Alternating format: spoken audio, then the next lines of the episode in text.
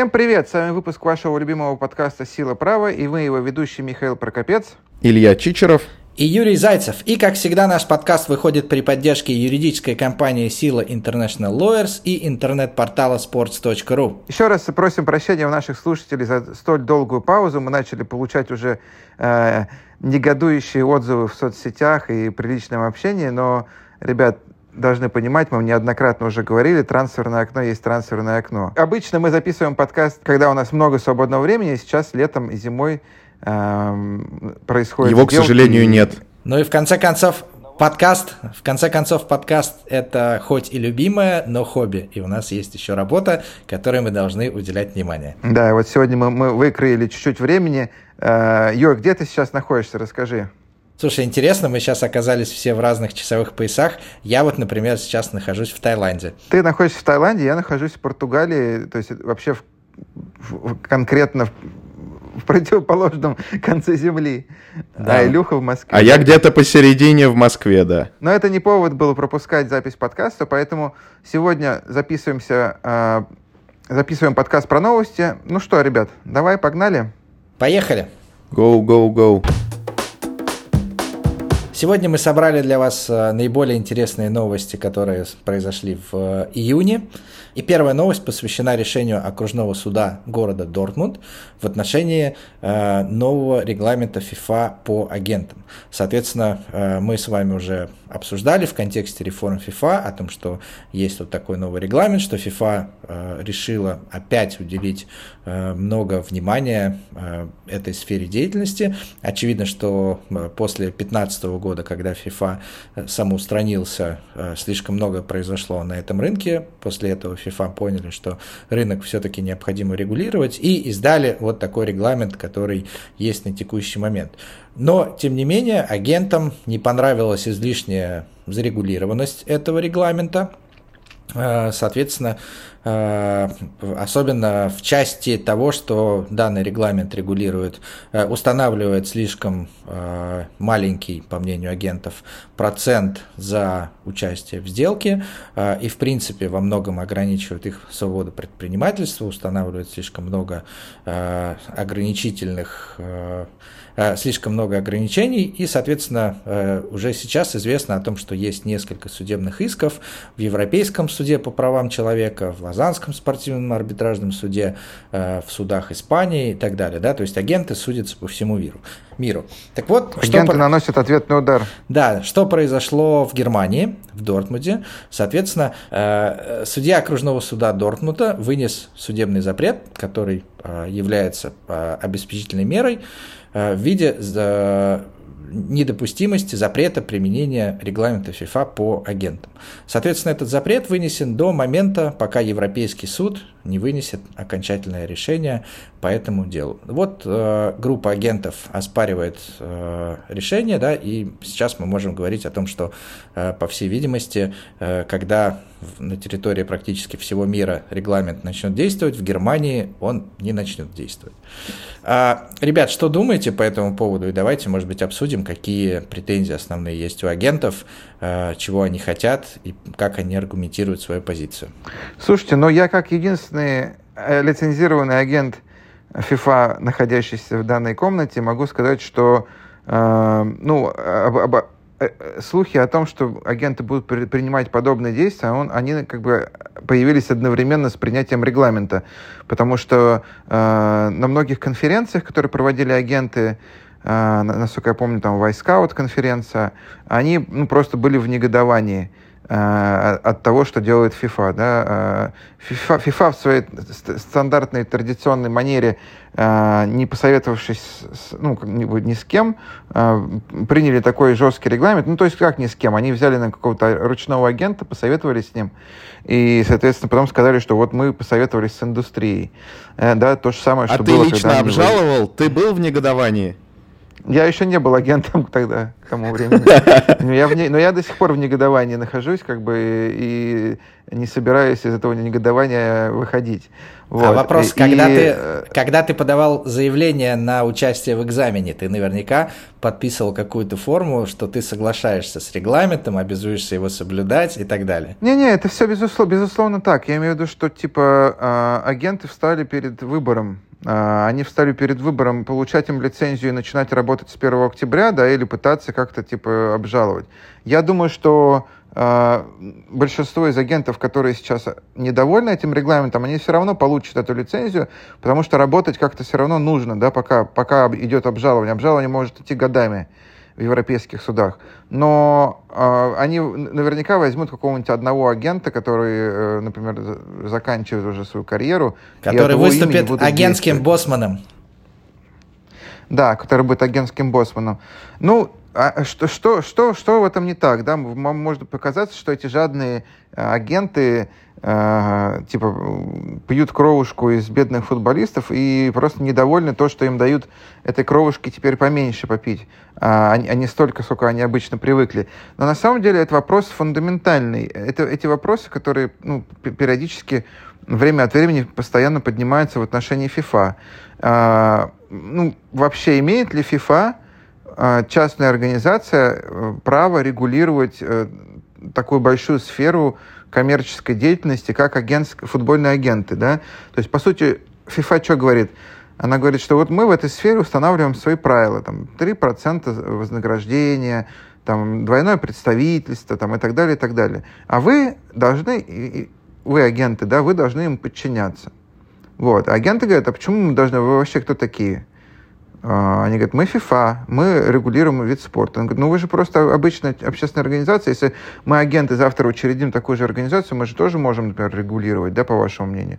Ну и, соответственно, вот так вот слово за слово. Я буквально недавно слышал в России от э, как бы таких спортивных деятелей тоже историю по поводу того, да кто такие FIFA, это же просто спортивная организация, некоммерческая организация, uh-huh. что они себе позволяют, там и так далее, и так далее. Но э, удивительно, что вот данный конкретный случай не такой, да, как, как обычно, когда поддевается тема того, что FIFA общественная организация.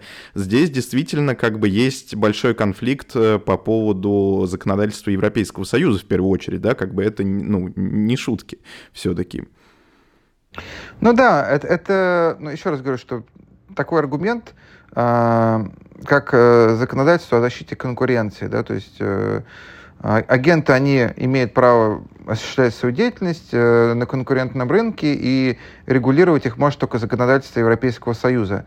Вот. Это первый аргумент, да, который, в принципе, агентами выдвигается.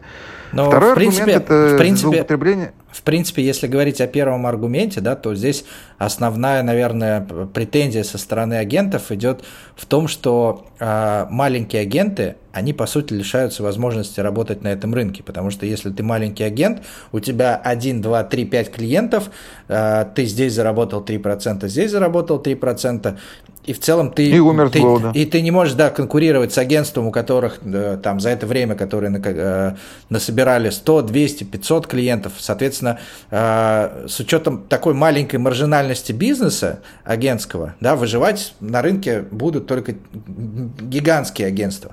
А маленькие агенты, бутиковые, да, которые более тщательно относятся к клиенту, которые ведут каждого клиента, э, там, каждый день с ним общаются, каждый день смотрят его матчи, Э, и так далее. Да? Вот для маленьких агентов, очевидно, возникает проблема, и, соответственно, вот агенты говорят, ребят, ну вы нарушаете конкуренцию на рынке. Ну, это то, то, о чем мы говорили, что вообще, если, если всерьез соблюдать правила FIFA новые, то вообще агентом быть не стоит, да, потому что помните, да, те, те э, Э, правила по расторжению контрактов агентских, которые FIFA установила для футболистов, что футболист может в любой момент расторгнуть э, свой контракт без всяких объяснений причин, да, и не, не платя агенту никакого отступного.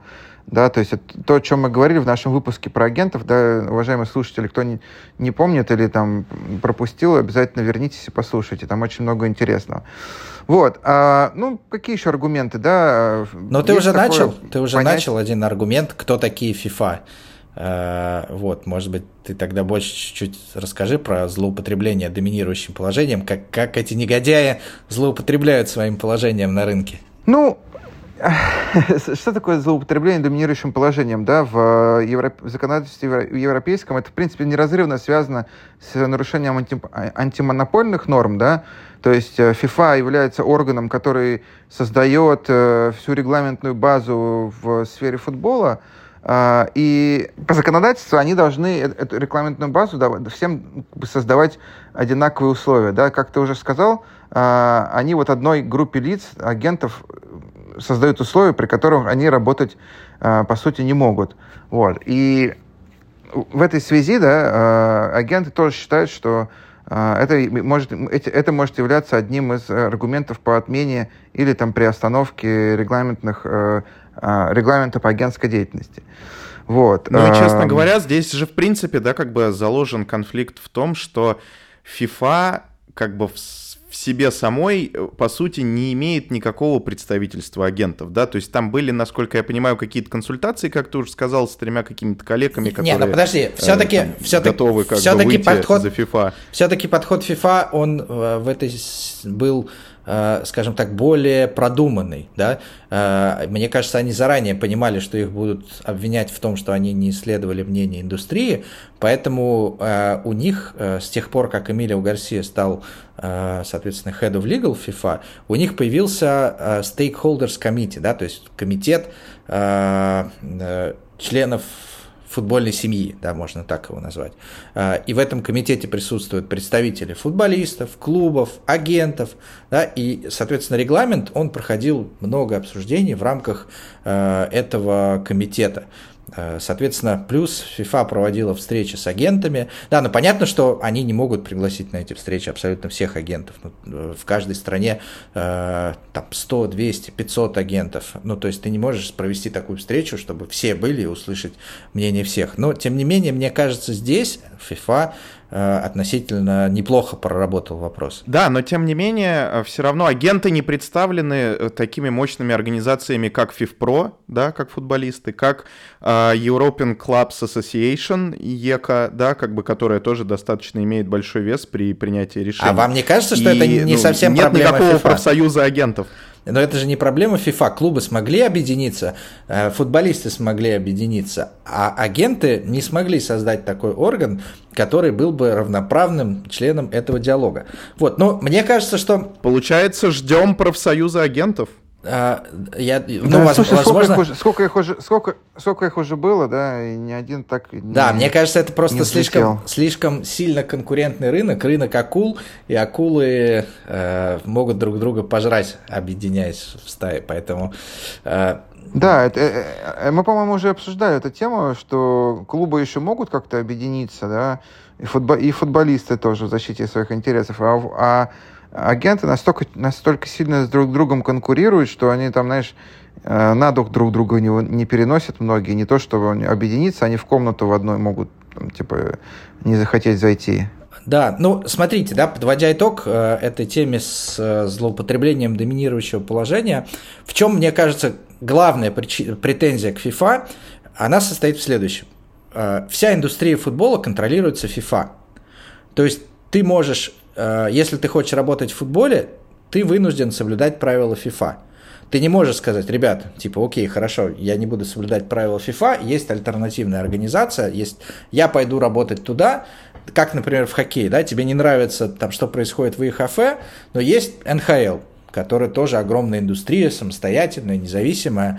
Э, у тебя есть выбор, да, ты не хочешь подчиняться этим правилам, ты идешь в другую э, организацию э, под ее, скажем так, эгидой, ведешь свой бизнес. А здесь, если ты футбольный агент, и ты не признаешь очевидно, очень жесткие правила FIFA, у тебя нет другого выбора.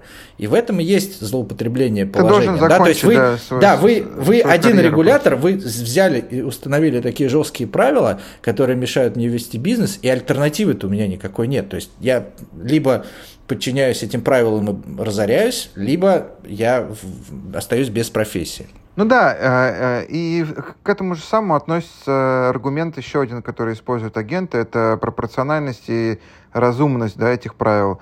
Потому что FIFA, вводя это, эти правила, э, как, как всегда,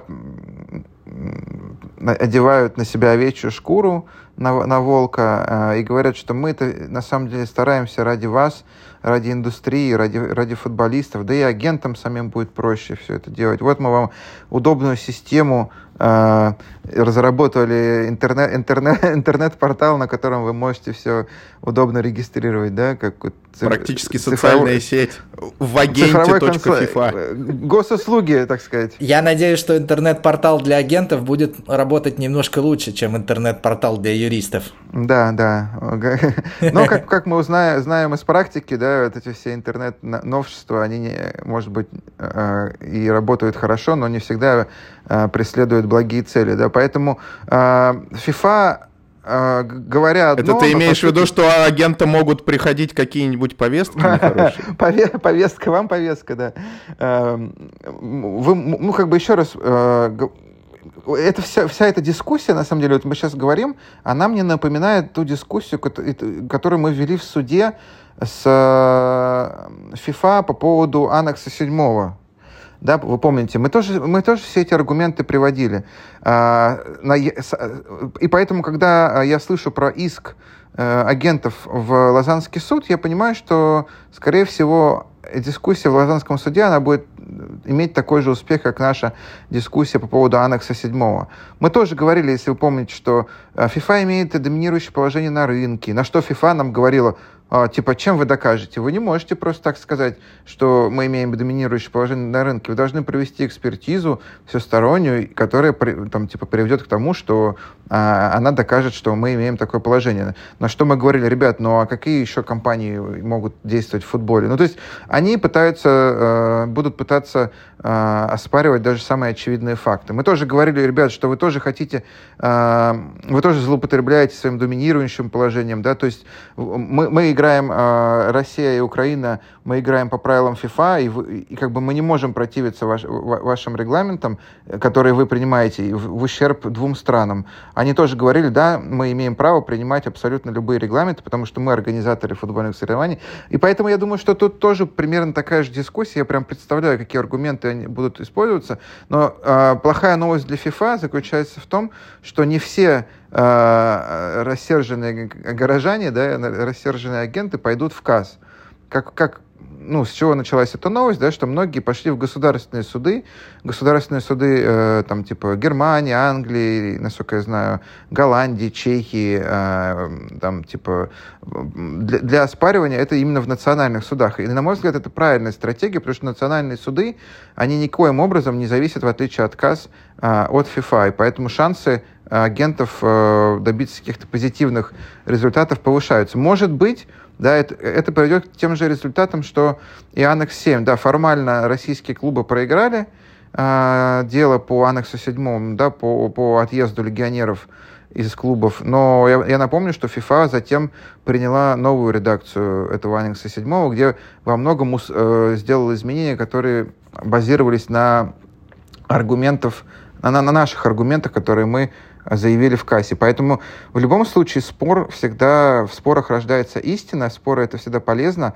Когда мне клиенты говорят, а зачем мы пойдем судиться с FIFA, если мы сегодня проиграем, вот, э, как бы, вот вам пример, да, что даже по политическим делам э, FIFA может ради своего, у них же есть все равно инстинкт самосохранения, они могут понять, что лучше все-таки послушать в каком-то месте и смягчить. Может быть, не 3% сделают это там, а 4% не знаю. Да, я согласен, и при этом еще и как бы этот триллер, да, вот с этим Agents Regulations, э, все подходит к кульминационному моменту 1 октября, потому что как бы если эти все, э, ну, судебные дела, очевидно, не будут рассмотрены в столь короткий срок, и вот наступит 1 октября, и что вообще будет э, с действием этих, да, как бы этого регламента, как бы, э, с одной стороны, он будет действовать по, на территории всего мира. С другой стороны, вот есть судебные запреты европейских В каких-то странах не будет, да. В каких-то странах, плюс европейская судебная система вся между собой завязана, там как бы э, один запрет может влиять на распространение в других странах, и, соответственно, что получается там условно в Северной Америке регламент будет действовать, на территории Европы не будет действовать. В общем, это все очень интересно, и ну, как бы очевидно, что это такая война довольно-таки масштабная, да, и Э, возможно, мы увидим похожие какие-то дела и, например, на территории каких-то других стран, или наоборот, иски клубов, э, там, я не знаю, ой, не клубов, а агентов, да, из э, других, ну, условно, да, других конфедераций футбольных в опять же, в Европу. И, ну, в общем, следим за замиранием сердца. Это реально будет очень интересно. Посмотрим, к чему это приведет, самое главное. Лично я здесь нахожусь на стороне, я лично поддерживаю бунтовщиков, типа агентов. Потому что, ну, мне, мне с, какого, с, какого-то, с какого-то момента я всегда, я думал, что э, сильная, э, типа, вертикаль э, это очень хорошо, да, но типа после того, как FIFA начала творить вот эти все вещи с Анаксом 7, против которых у тебя нет приема, да, типа никакого, никакого не, ты не можешь найти правосудие, э, мне стало казаться, что все-таки э, адекватность, она важнее, чем э, какая-то сильная рука. Поэтому мне кажется, Демократическое что... правление лучше, чем авторитарное. Да, поэтому я вот все-таки буду поддерживать в, этой, в этом споре агентов, которые, которые подали в суд. Ну, давайте следить я, за этим. Мы, я думаю, что футбольные мы... агенты. Да, я думаю, что мы еще вернемся не раз а, к этой новости. Поехали дальше? Поехали Go. дальше. Поехали дальше. Ребят, вторая новость сегодняшнего подкаста заключается в том, что, опять же, мы возра... это follow-up нашей новости, которые мы уже обсуждали неоднократно. Э, все течет, все меняется, но э, Реал Барселона недовольна действиями Ла Лиги. Да? Реал Барселона судится И конкретно Тебоса. Кон- конкретно Тебоса, да. Я вообще, если честно, э, мало себе представляю, как этот Тебес выглядит э, и как выглядят э, руководители Реала Барселоны, но мне всегда, когда я читаю новости про Тебеса и про споры с Реала, ну, с лидерами испанского футбола, мне кажется, что это какие-то мужики такие сидят э, коренастые в баре, пьют пиво и постоянно ругаются, кричат друг на друга, бросаются стаканами. Ну, ну просто почему-то, потому что, ну, как бы они такие выражения используют в споре друг с другом и такие... Э, Э, как сказать, э, но такие новости приходят э, об этих всех делах, что ну, иначе я не могу это трактовать. И вот что, что сейчас произошло. Да, если вы помните, мы обсуждали контракт Ла Лиги с CVC. Да, это инвестиционный фонд, который э, инвестирует в том числе и в телеправа э, футбольные. Э, если вы помните, э, Ла Лига приняла решение, это произошло аж два года назад, практически в августе 2021 года, по которому э, часть прав э, переходит, ну, незначительная часть прав в 11%. Я даже помню, а, я даже помню след... выпуск нашего подкаста, где мы говорили про эту новость. Да, да, да. И, соответственно, э, за, за 2 миллиарда евро был передан на 11, 11% были переданы на 50 лет. ТВ-прав да, на трансляцию чемпионата. И, соответственно, эти деньги должны были быть определенным образом распределены, таким образом, что э, и Барселона, Реал и Атлетико, да, которые в этом случае как раз противостоят Ла Лиге, они посчитали, что их вклад в чемпионат настолько велик, что распределение этих средств ну, неправильное, по их мнению.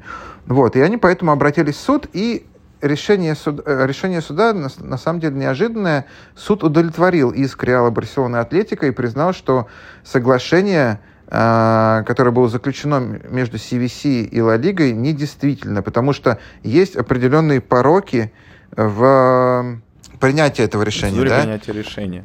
Да, то есть само голосование состоялось а, неправильно, что на голосование была поставлена, а именно на голосование была поставлена крупная сделка, информация о которой не была донесена до всех э, голосующих. Ну, я имею подробная, что, как и так далее. Вот. А, но, как бы, опять же, Тебас от, отхлебнул э, из, из, из, из этого самого, из стакана пива и разразился тоже обличительной тирадой в, в отношении этих клубов. Сказал, что э, еще не все, типа, это, это не конец, и хоть процедура а, и была спорена, то, по сути, все равно сделка является действительной. Ребят, что думаете по этому поводу? Как, э, как, как вы считаете, да, кто прав в, в, ну, в этой ситуации и а, может быть, у вас, вас какое-то свое мнение по этому поводу? Слушай, ну, пре- прежде всего, не юридическое мнение. А, ты сказал о том, что ты никогда не видел Тебаса, да, и ты представляешь его как такого мужик, а, мужика его. в баре. Да, но я хочу, хочу напомнить э, тебе и нашим слушателям, а кто не смотрел, очень рекомендую, фильм э, Apple TV, э, соответственно, их оригинальный фильм про э, Суперлигу. Они сделали то ли трех, то ли четырехсерийный э, фильм про то, как разрушалась Суперлига, э, про то, как э, э, Александр Чеферин, президент УЕФА, вместе с Тебасом, президентом Ла Лиги, шаг за шагом уничтожали Суперлигу, от, откалывали от нее клубы и так далее. Очень крутой фильм, прям всем советую, посмотрите. Тебас там выступает, ну, прям таким очень мощным дядькой. Очевидно, что он очень много сделал для, для этого процесса, для сохранения УЕФА. Хотя, опять же, на мой взгляд, он действовал все-таки скорее не в интересах УЕФА, а в интересах лиги. Потому что он такой дядька, крепкий хозяйственник, можно сказать, да, и для него, для него лига намного важнее. Но в тот момент их интересы с УЕФА, очевидно, совпали. Да, я, кстати, видел Тебаса на конференции одной в Севилье. Мы все Он, видели, короче, Тебаса, кроме меня. Да, да, получается так. Но при этом, как бы он, мне так кажется, что имеет очень неоднозначную репутацию, и на фоне вот этого всего, как бы, скандала, ненависти со стороны Атлетика, Э, там Реала, Барселона и так далее, всплывают какие-то там дикие подробности, да, про то, что оплачивалось, что не оплачивалось Тебусу, там какие-то намеки на коррупционные истории. В общем, персонаж такой, да, действительно довольно занятный, э, но главное, да, как бы это история о том, вот как можно было продать вот эти 11% прав, пусть даже за 2 миллиарда, но на 50 лет, то есть, да, как бы потенциал этих 11%, да, на перспективе в 50 лет, по-моему, достаточно большой. И вот как бы это подавалось все, насколько вы помните, под соусом того, что вот, прошел ковид, у всех убытки, срочно клубам нужны деньги, чтобы выжить там и так далее, и так далее. Но это было сделано ценой, как бы, да, того, что на перспективу клубы заработают сильно-сильно э, меньше. То есть какой-то процент все равно там э, будет удержан, грубо говоря. Вот, и э, здесь э, достаточно интересно то, что как бы, как, насколько я понимаю, мы смотрим на вот эти все истории клубов, которые получили эти деньги, эти 2 миллиарда распределились там так или иначе, и получается так, что эти деньги-то не особо помогли, то есть, да, у той же Барселоны, например, за эти два с половиной года долг никак не сократился, у остальных клубов тоже достаточно плохое финансовое положение, насколько я понимаю, кроме Реала. И то, вот буквально перед на, началом записи я где-то видел новость, что у Реала э, вскрылись там какие-то потенциальные проблемы с э, отражением денег в отчетности для финансового фэрплея Ла Лиги. И как бы возможно, что эти деньги и не помогли нормально, да, как бы, то есть секундная инъекция оказалась не так полезна, а само, да, как бы вот то, что будет дальше с этим организмом, достаточно спорно и достаточно сильно будет влиять на весь этот сам по себе организм. Вот. А Но я, давайте я, кстати, чисто... Я, кстати, Илюх, напомню, да, вот что, чтобы ну, слушатели понимали вообще маш, сам, сам, сам типа масштаб да, этой сделки, что вот АПЛ заключила шести, э, три, трехлетнюю сделку, да, там со Sky Sports, Amazon, BBC Sports и продала свои права за 4,7 миллиардов фунтов. Да, ну то есть на три года 4,7 миллиардов фунтов. А, тогда как эти ребята продали 11% на 50 лет за 2 миллиарда.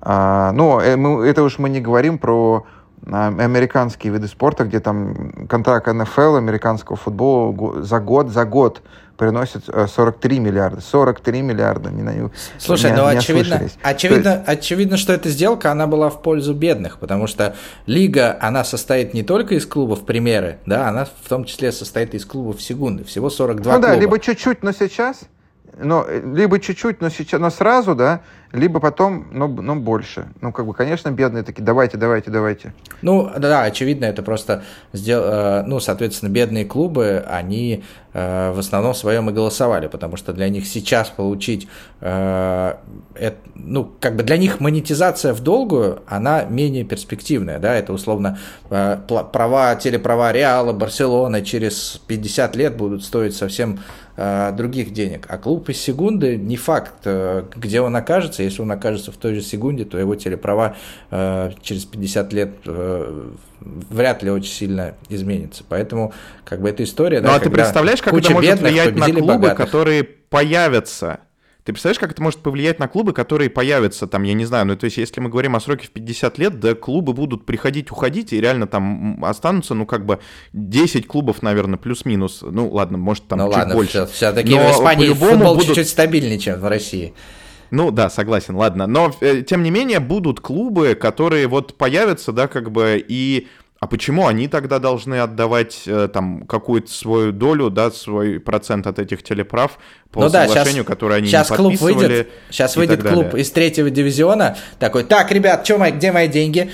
А, сори, мы как бы их уже проели на 50 лет Мы вперед, их про- поэтому... продали и потратили. Да, поэтому хотите, продавайте э, оставшиеся 89%. Да, ну и давайте напоследок здесь коротко зафиксируем э, самые да, юридические моменты скучные. Э, в первую очередь это процедура одобрения крупных сделок, да, как бы, то есть очевидно, что в законодательстве, там, допустим, Испании, любых другой э, страны, в том числе России, зафиксировано, в России это зафиксировано в законах о э, тех организациях, которые, э, о которых идет речь, да, в частности, там, законы об акционерных обществах, о, об обществах с ограниченной ответственностью, что а, особо крупные сделки должны проходить определенную процедуру одобрения для того, чтобы быть действительными, и несоблюдение этой процедуры влечет за собой э, юридические последствия, в частности, как здесь, да, это может быть э, недействительность такого соглашения, которое не было правильным образом а, а, одобрено.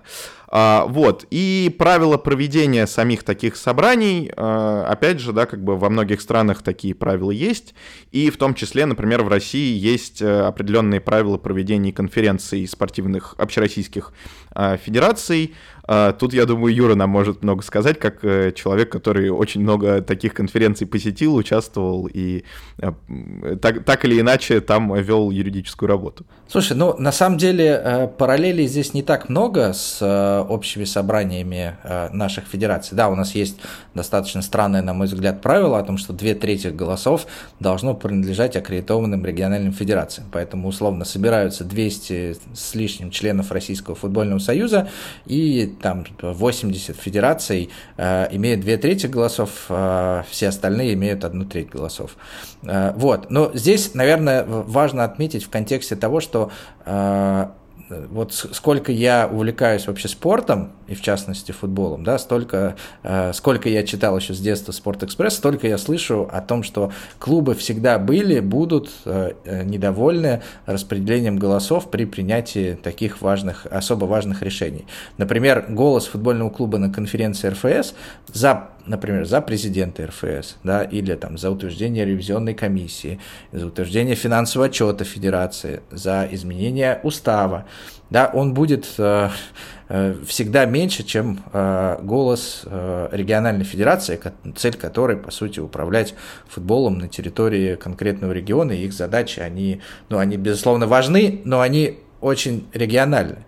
Вот, э, соответственно, здесь параллель э, с ситуация в Испании такая, что большие клубы, они э, тоже недовольны распределением голосов, да, потому что э, они голосуют вместе с клубами второго дивизиона, и здесь, э, по сути, размывается голос того же Реала, того же Реала, той же Барселоны, потому что э, есть, условно, большие гранды, на которых это решение оказывает большое влияние, а их голос э, приравнивается к голосу маленького клуба из второго дивизиона. И, кстати, это в свое время привело, насколько я помню, я недавно смотрел видео про создание э, английской премьер-лиги, и как раз главной этой причиной был вопрос распределения доходов. Почему появилась английская премьер-лига? Потому что клубы высшего дивизиона Англии э, не хотели и были недовольны разделением доходов вместе э, с клубами низших дивизионов. Как на тот момент они находились в одной лиге. И они решили, что типа, нет, ребят, мы должны отделиться, создать свою лигу, и в рамках своей лиги мы уже будем более-менее равными, соответственно, голосовать равно, распределять прибыль более-менее равно и так далее. Ну, я, насколько понимаю, Юр, у нас э, в этой новости речь шла все-таки э, больше не про федерацию, да, а про лигу, да, то есть это можно, все-таки наша аналогия здесь правильная будет не голосование в рамках РФС, а голосование в рамках РПЛ, да, а, которое происходит э, на общем собрании РПЛ, где тоже там типа 16 клубов, да, голосуют и соответственно... И голос условного «Зенита» такой же, как у Не, ну, клуба, смотрите, который но, только-только но подождите, но все-таки в, в премьер-лиге клубов 16, и они, э, скажем так, все равно более-менее в одном социальном статусе находятся. А вот э, если мы возьмем ФНЛ, футбольную национальную лигу, где есть клубы в первого дивизиона, есть клубы э, реформированного второго дивизиона, которые э, которых сейчас очень-очень много, и они разноуровневые, вплоть до полулюбительских, э, то здесь как бы очевидно ну, возникает определенная проблема с тем, что голос там условного черноморца Новороссийска равняется голосу какого-нибудь маленького полупрофессионального клуба, который еще недавно играл э, в любительской лиге. Согласен, Юр, но и предлагаю перейти к следующей новости, потому что, э, конечно, приятно обсуждать миллиарды, которые платят э, вещатели да, и инвестиционные фонды за телеправа Испании, Англии и так далее, но к России, к сожалению, это никакого отношения не имеет. Наши цифры очень скромные, да, и в ближайшее время вряд ли изменится. Давай Переходим теперь... к следующей новости. Давай обсудим новость, которая ближе к России. Которая, да, да, да, да, тоже хотел сказать. По своему контексту. Гораздо ближе к России. Да, и следующая новость у нас про Францию. Она действительно чуть ближе к России, чем Испания, но все равно недостаточно близко, чтобы э, там ввели Fan ID, потому что если бы Fan ID ввели в Испании, ой, во Франции, то такой ситуации бы не случилось. Итак, что же произошло?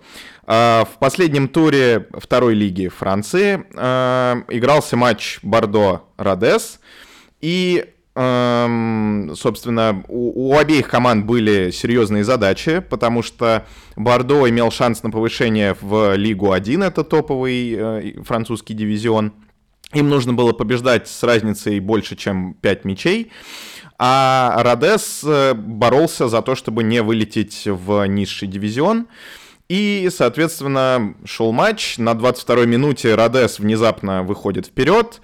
И пока автор гола Люка Буяде, если я правильно называю, да простит меня Люка, э, пока он праздновал, со своими партнерами, к ним выбежал фанат, э, толкнул всю эту компанию празднующих э, игроков, значит, в спину, они, э, все эти футболисты Родеза упали. Там, на самом деле, очень смешное видео, потому все, что, ну, все сразу? Говоря, они так, так смешно валяются, это просто кошмар. То есть там, ну, фанат реально как бы толкнул, но ничего там жестче, реально просто как бы движения ладошками не было.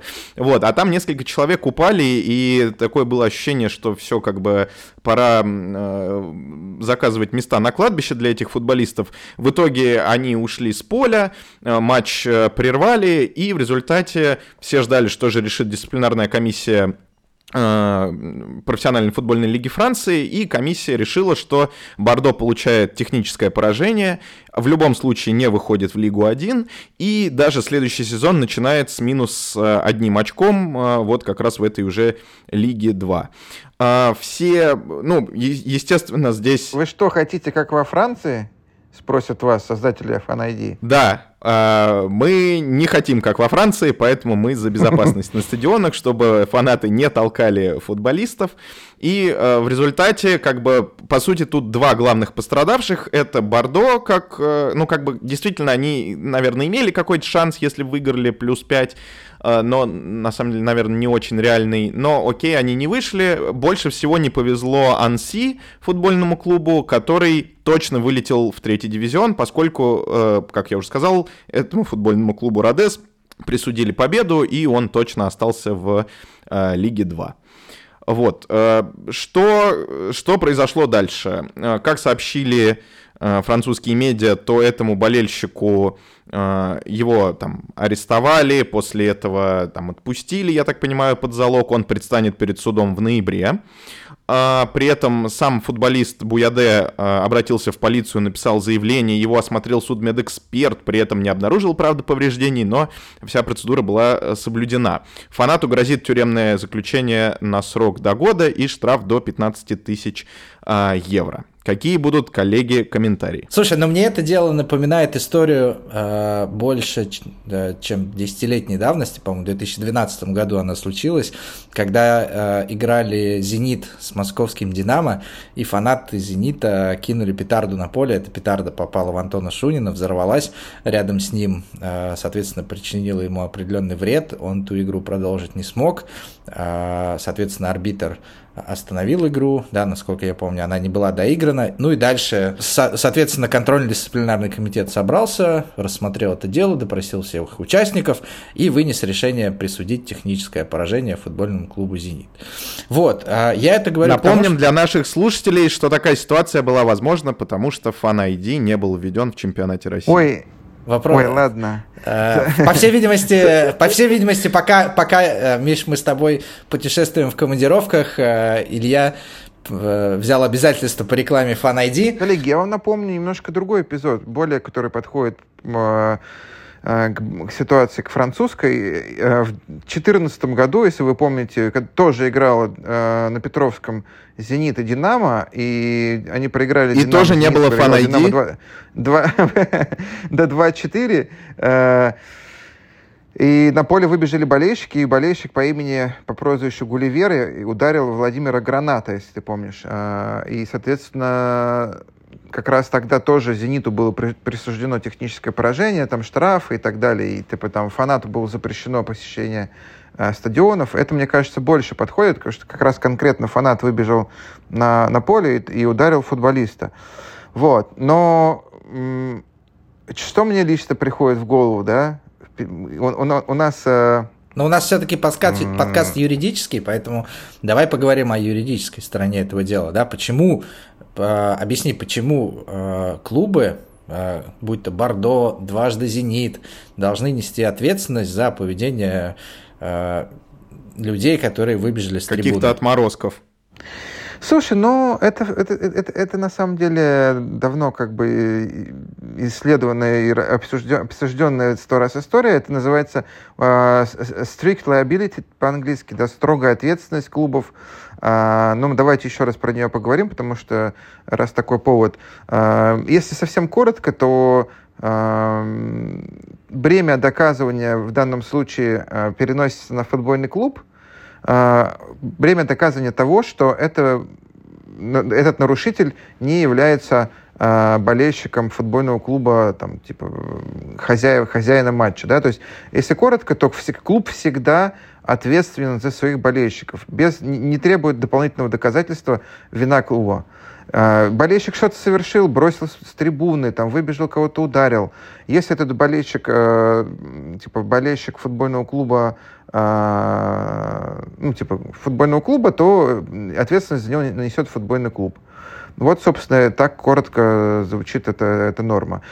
После этого как раз возникает вопрос, а как доказать, что это болельщик футбольного клуба конкретного? Да? Если ты вот, помнишь в ситуации с э, «Динамо» «Зенит», когда была брошена петарда, «Зенит» очень долго и подробно пытался доказать, что петарда была, может быть, и брошена, но эти люди не являлись фанатами «Зенита». Это какие-то люди, которые проникли на трибуну фанатов «Зенита». Вот есть там даже расследование. А, и, в принципе, если мы будем руководствоваться обычными а, обычными стандартами доказывания, да, то тут можно вообще, в принципе, до, до, достаточно далеко зайти. Но именно поэтому, как я сказал, что этот вопрос не, не нуждается в доказывании. А, по умолчанию и в европейских э, кубках, там, да, и в соревнованиях FIFA, и в, и, и в Российском футбольном союзе в регламенте установлено, что если э, какая-то такая ситуация произошла, несет ответственность да, клуб принимающий. Да, то есть это, это, это, это клуб, который принимает матч. Да, он не обеспечил достаточную безопасность. Если не будет четко доказано, что типа, нарушение совершил болельщик э, другой команды. Да? То есть если не будет доказано, что, э, например, как в матче «Динамо-Зенит», что э, пролетел из три, с трибуны фанатов «Зенита», которые там были все в шарфах «Зенита» и так далее. Также и здесь да, выбежал болельщик э, «Бордо», по умолчанию любой болельщик, который выбежал э, на, на поле, будет считаться болельщиком Бордо, если на нем не будет там каких-то ярких шарфов другой команды. Это для чего сделано, э, Илюх, как ты думаешь? Да, ну я для нудности дополню, что все-таки гости несут ответственность за поведение фанатов из своего гостевого сектора. На каждом ну, матче это то, что я сказал, да. выделяется, да, специально выделяется гостевой сектор. Я думаю, это сделано для того, чтобы воздействовать на фанатов, да, на их совесть, что ли, скажем так. То есть в любом случае, что бы ни сделал фанат, помимо личной ответственности, то есть там проблемы с полицией, как вот у этого парня, там, не знаю, штрафы, не знаю, возможно, там даже тюремное заключение, помимо этого все всегда понесет ответственность клуб, за который он болеет. И как бы своими действиями он вредит клубу, и вот эта концепция, да, как бы ответственности клуба за фанатов, э, ну, что ли, признана для того, чтобы а, фанаты не пытались навредить своему клубу, за который они действительно искренне болеют, переживают и стараются помочь, да, как бы э, там своим, своей энергией на стадионе, болением, там, поддержкой и так далее, и не вредили результатам клуба, в том числе вот э, они как бы по сути имеют э, возможность принести такое техническое поражение и клубу сильно навредить. Мне кажется, что просто в противном случае будет достаточно сложно доказать что-то, да, то есть, ну, мы не можем каждого человека человек на трибуне, он скажет, а я вообще не болельщик ни Бордо, ни там, типа, ни другой команды. Я вообще болею за Ливерпуль. Ну, просто, типа, из хулиганских побуждений я выбежал на поле. И что нам теперь, доказ... наказывать Ливерпуль или что? А, мне кажется, что вопрос просто в, ну, в, в, ну, в проблемах с доказыванием. То есть, по умолчанию, все болельщики на трибуне это ответственность принимающего клуба, потому что принимающий клуб обеспечивает стюардов, а, безопасность там, и так далее. А, клуб, э, который играет на выезде, не может обеспечить безопасность в, другой, в другом городе. По умолчанию все болельщики — это болельщики принимающего клуба, за исключением, как я сказал, случаев, когда ты, ты можешь объективно доказать, что это болельщики э, клуба э, гостевого. Да? Это то, что происходит на выделенном специальном секторе, и то, что, например, даже я думаю, что если не на, не на гостевом секторе какой-то появится болельщик там в шарфе эм, клуба выездного или там типа статуха огромной там, да, я с детства там типа за, за Бордо или за Анжи там и так далее, да, э, ты сможешь четко понять и, и идентифицировать его как болельщика приезжающей команды. Вот и все. Это просто, мне кажется, э, в противном случае это будет невозможно э, доказать. А вы помните, а, а, вы, а вы помните э, матч, я не помню, по-моему, то ли Лиги Европы, э, где турецкому клубу было защитное поражение, когда они э, две команды играли при пустых трибунах, и болельщики этого клуба запускали ракетницы да. из-за пределов стадиона. И, и, и из-за стадионов, да. Да, и тогда матч не удалось. Я не помню, наверное, я тогда не родился еще. Но смотрите, э, э, я, например, если честно, так немножко спускаясь на уровень э, субъективный, я, конечно, когда увидел эту новость, подумал, как же, как же просто типа один человек может изменить судьбу там огромного количества там людей, да, и э, то есть там типа Бордо футболисты работали, да, весь сезон там старались, играли, не знаю, там другие клубы тоже э, от, э, от этого матча зависела судьба других клубов. А, там у Бордо там при выходе в Лигу 1 у них там спонсорские контракты. Я, как бы, мы делали контракт, там играет наш клиент, э, Грегорсон, защитник норвежский. Я помню, что мы, я ему делал контракт, у них там все завязано на выход, ну, там, типа, дополнительные бонусы за выход в Лигу 1, э, дополнительное повышение зарплаты. Они, они все таки уже думают, так, сейчас мы выиграем, выйдем, я куплю себе новую машину, там, дом поменяю, там, и так далее. И тут просто выбегает какой-то отморозок и просто под, под откос пускает работу, ну, там, сотен людей на протяжении года, а вот он просто там захотел кого-то толкнуть. Вот я, у меня, конечно, такая мысль была в первую очередь. И, конечно, печально всегда, что когда на результат влияют не спортивные события. Да? То есть, по сути, болельщики, миллионы болельщиков следили за этим Бордо, смотрели, покупали подписку, переживали, ставили какие-то там ставки и так далее, и так далее, и так далее. И тут просто один чувак просто в минуту э, перечеркивает вообще все, все переживания этих людей. Вот это, конечно, на мой взгляд, э, ужасно. Но и решение КДК тоже можно понять. На самом деле, если не засчитывать э, технические поражения за такие вещи, там на следующий день могут выбегать болельщики, да, и делать что-то там еще более страшное.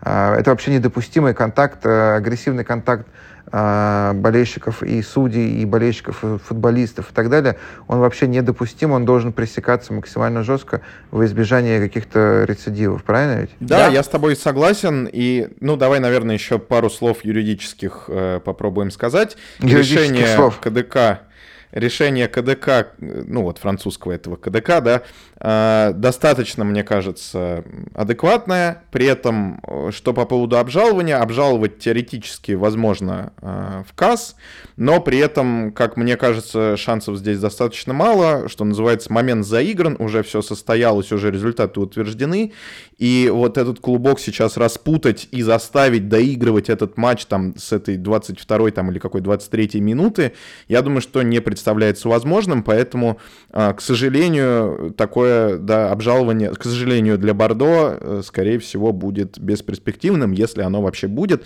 и, возможно, клуб это понимает, поэтому как бы в это обжалование ввязываться не стал, о чем мы э, новостей, по крайней мере, не видели. Что, погнали дальше? От футбола и от футбольных страстей переходим к хоккею, э, где кипят не менее бурные страсти на юридических полях. Э, интересная новость пришла из Финляндии. Э, там возбудили уголовное дело против команды, против латвийской команды из-за того, что на свитерах хоккеистов сборной Латвии во время чемпионата мира 2023 года в Финляндии красовался логотип букмекерской конторы Олибет. Э, соответственно, э, согласно финским законам это делать запрещено. Э, есть только одна компания, государственное букмекерское агентство, которое может рекламировать азартные игры, в частности бейтинг, на территории Финляндии. Соответственно, иностранные компании рекламировать запрещено.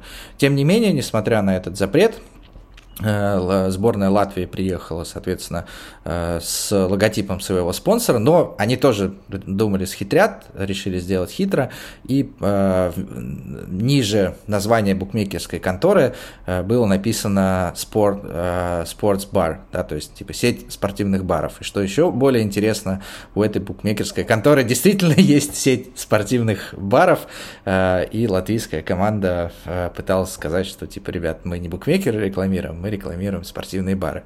Вот, тем не менее, не помогло, и э, было начато расследование, было открыто официальное уголовное дело. Э, Илюх, что думаешь по этому поводу? Плюсик за креативность. Э, да, но тут на самом деле я не думаю, что прям какая-то безумная креативность, потому что это действительно как бы сеть достаточно известная там в нескольких странах э, этих спортбаров. Там концепция такая, что ты можешь прийти, выпить пивка, поставить ставочку. Как бы в Москве таких заведений тоже, честно говоря, немало. Вот, но они, конечно, не рекламируются как именно спортбары, а все-таки рекламируются пока как букмекеры. Вот, а тут интересно, мне кажется, недоумение комиссара полиции, который давал интервью насчет этого дела, да, потому что он говорит, что мы такого вообще никогда не видели, я с таким ничем не сталкивался, что с этим делать такого мы не знаем. беспредела, поэтому... такого криминала такого криминала, да, э, и так далее. Вот, но, честно говоря, я думаю, что тут, наверное, все-таки не будет каких-то больших последствий, как раз вот из-за того, что все-таки здесь учитно, учитывается, что вот эта вот э, сеть спортивных баров как бы рекламируется, и я так понимаю, что никто не хочет нагнетать обстановку, потому что это чемпионат мира, потому что команда сборной Латвии победила э, в матче за третье место, там впервые в истории выиграла медаль чемпионата мира по хоккею, потому что, ну, как бы, если сейчас эта ситуация произойдет, то какая репутация, в принципе, будет в Финляндии, мало кто приедет, возможно, ну, то есть, как бы, потенциально, если эту историю раскручивать, то ущерб, наверное, будет э, больше, чем позитива от сохранения психики несчастных финских Э, парней, которые не, не, не будут, да, как бы подвергаться такой рекламе. Вот, э, поэтому я думаю, что дальнейшего, история, дальнейшего развития история вряд ли получит, как я уже сказал. Вот, а предлагаю, ну, так, Нет, ну смотри, для здесь, разминки, здесь, да, какой-то... Здесь просто, на мой взгляд, очевидная недоработка э, Международной Федерации Хоккея и ХФ, потому что, ну, такие вещи все-таки э, солидный организатор международного соревнования должен контролировать и пресекать. Как, например, это работает э, в УЕФА. Э, потому что, э, ну, для FIFA это не очень актуально, потому что на форме сборных э, в большом футболе запрещено размещать рекламу при официальных матчах, да, а, например, на клубном уровне рекламу использовать разрешено, и у многих команд есть спонсоры, там, я не знаю, производители пива, букмекеры и так далее. При этом, что такая реклама, она может быть запрещена в другой стране. Э, поэтому регламентом э, УЕФА предусмотрено о том, что клуб, э, принимающая ассоциация, должна заблаговременно уведомить клуб, который едет участвовать на ее территорию, должна уведомить заранее о том, какие есть ограничения по рекламе.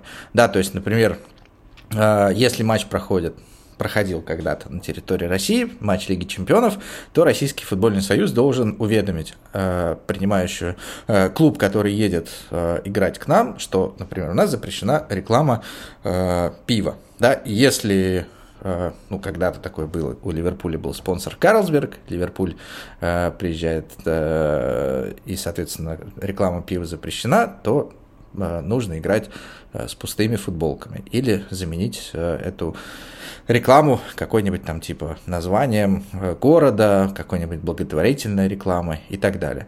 Вот, соответственно, э, так должен делать серьезный организатор соревнований, проработать этот момент для того, чтобы не э, возникало даже желание нарушить законодательство.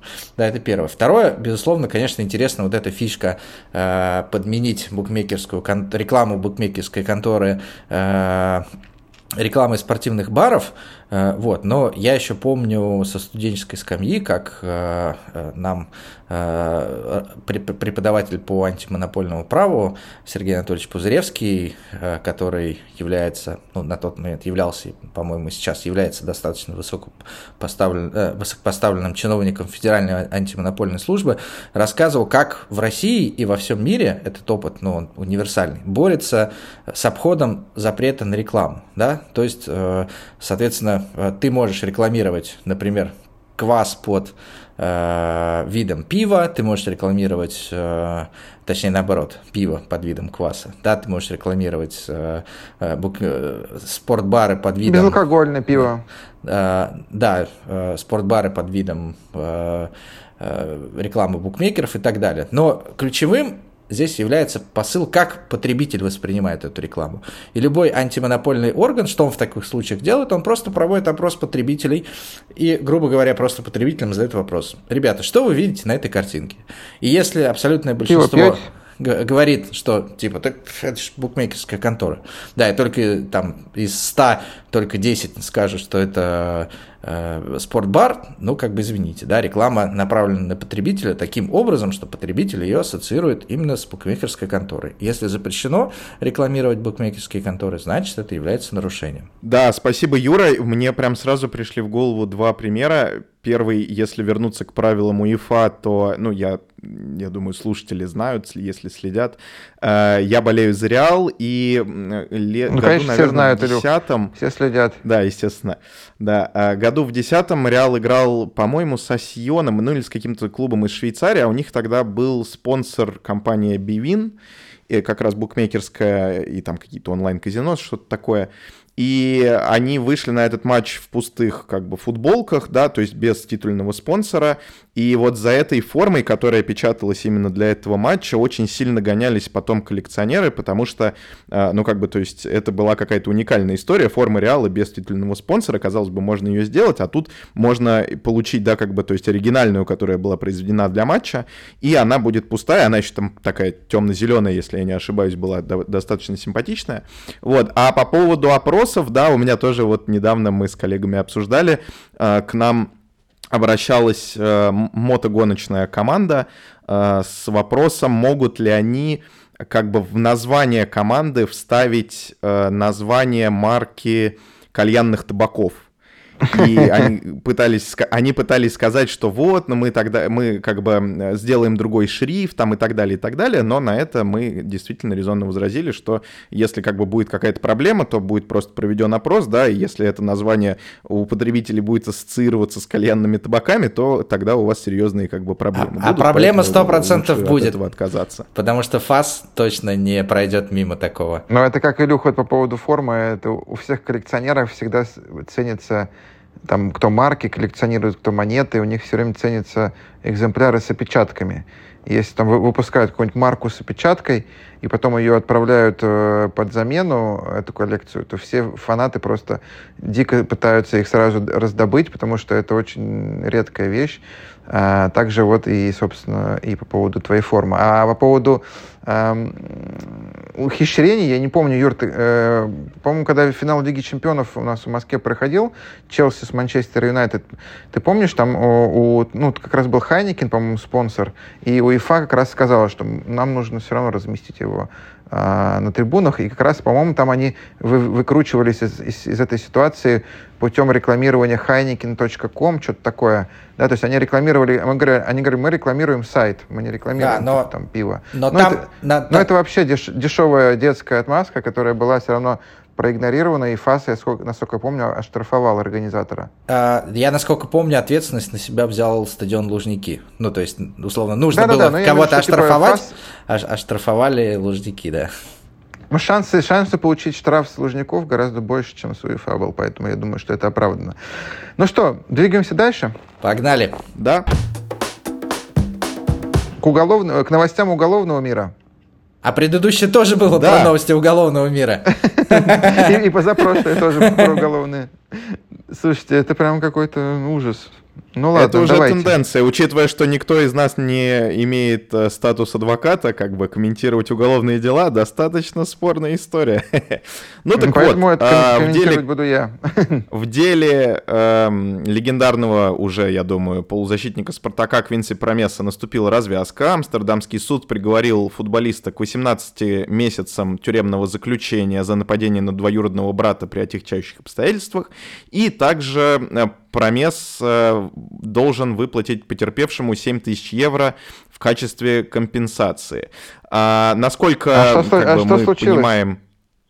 А что случилось? Э, ну, э, я не знаю там всех деталей, но, насколько я понимаю, в какой-то там бытовой ссоре Промес воткнул нож в колено своему двоюродному брату. Обычный день. Обычный день в Амстердаме. Я еду через два дня в Амстердам, и тут я что-то забеспокоился. Да ты не волнуйся, а, промес, промес в Москве сейчас находится. Хорошо, окей. Да, что здесь интересного? Насколько я понимаю, приговор был вынесен заочно, потому что промес э, не явился в судебное заседание, и при этом, э, насколько я понимаю, не выразил раскаяние, готовность понести ответственность, там вообще никак э, да, Откуда? Я, отзыв я, я бы заявление, я так бы, сказать, не предоставил. Я бы ему воткнул, сказал промес.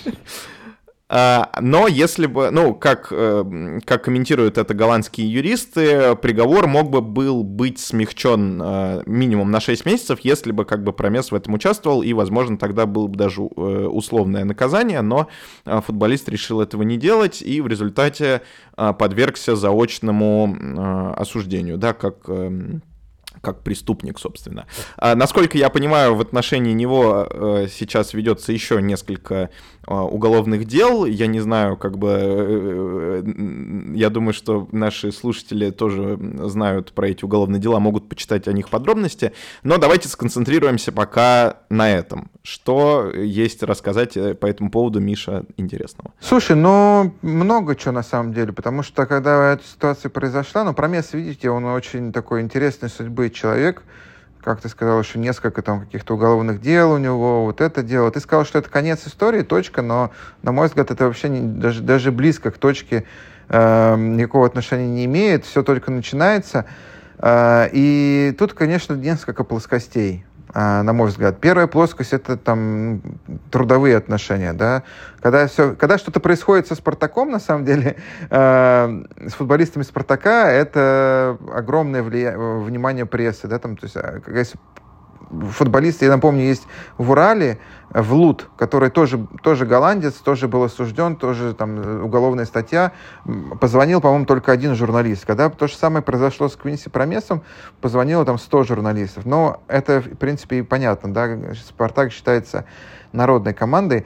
А, и первая плоскость — это трудовая. Да? Что, что происходит с трудовым договором? Давайте представим себе, отбросим как бы оговорки о том, что это решение не финальное, оно будет обжаловано там, и так далее, и так далее, и так далее. А, представим, что решение все-таки финальное. Что происходит с трудовым контрактом? А, может ли, может, может ли Промес оставаться работником клуба в России, когда у него есть э, решение по уголов, угол, ну, решение о тюремном сроке да, в, в Голландии.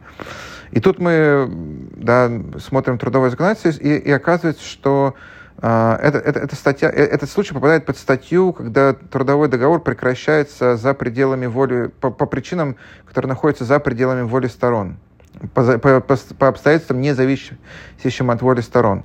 И э, суждение работника, оно как бы, или арест работника, оно одним из таких оснований как раз является. Но очень важно, что в Трудовом кодексе сказано, что это право работодателя прекратить договор. То есть это работодатель решает, хочет он этот договор прекратить или хочет или в состоянии его продолжить.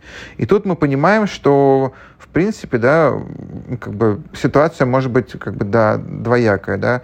С одной стороны э, есть есть приговор, а с другой стороны футболист это актив, за который заплачены деньги, э, которому уже выплачены подъемные, агентские и так далее. И по собственному желанию футбольный клуб э, вряд ли, нам, ну, как бы это мое мнение, вряд ли будет э, эти деньги выкидывать да, на, на, на, на ветер.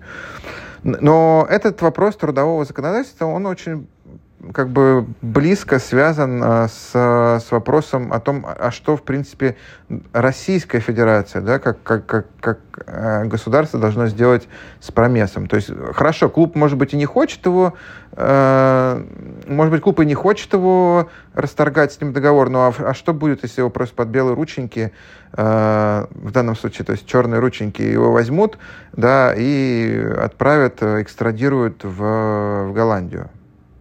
Да, то есть э, я напомню, что в 2000 году Россия ратифицировала э, конвенцию о выдаче 57-го аж года, да, и до сих пор этот документ сохраняет действие, несмотря на многочисленные там, пикировки, которые у нас сейчас на, на, наши законодатели имеют с европейскими, но тем не менее этот документ действует.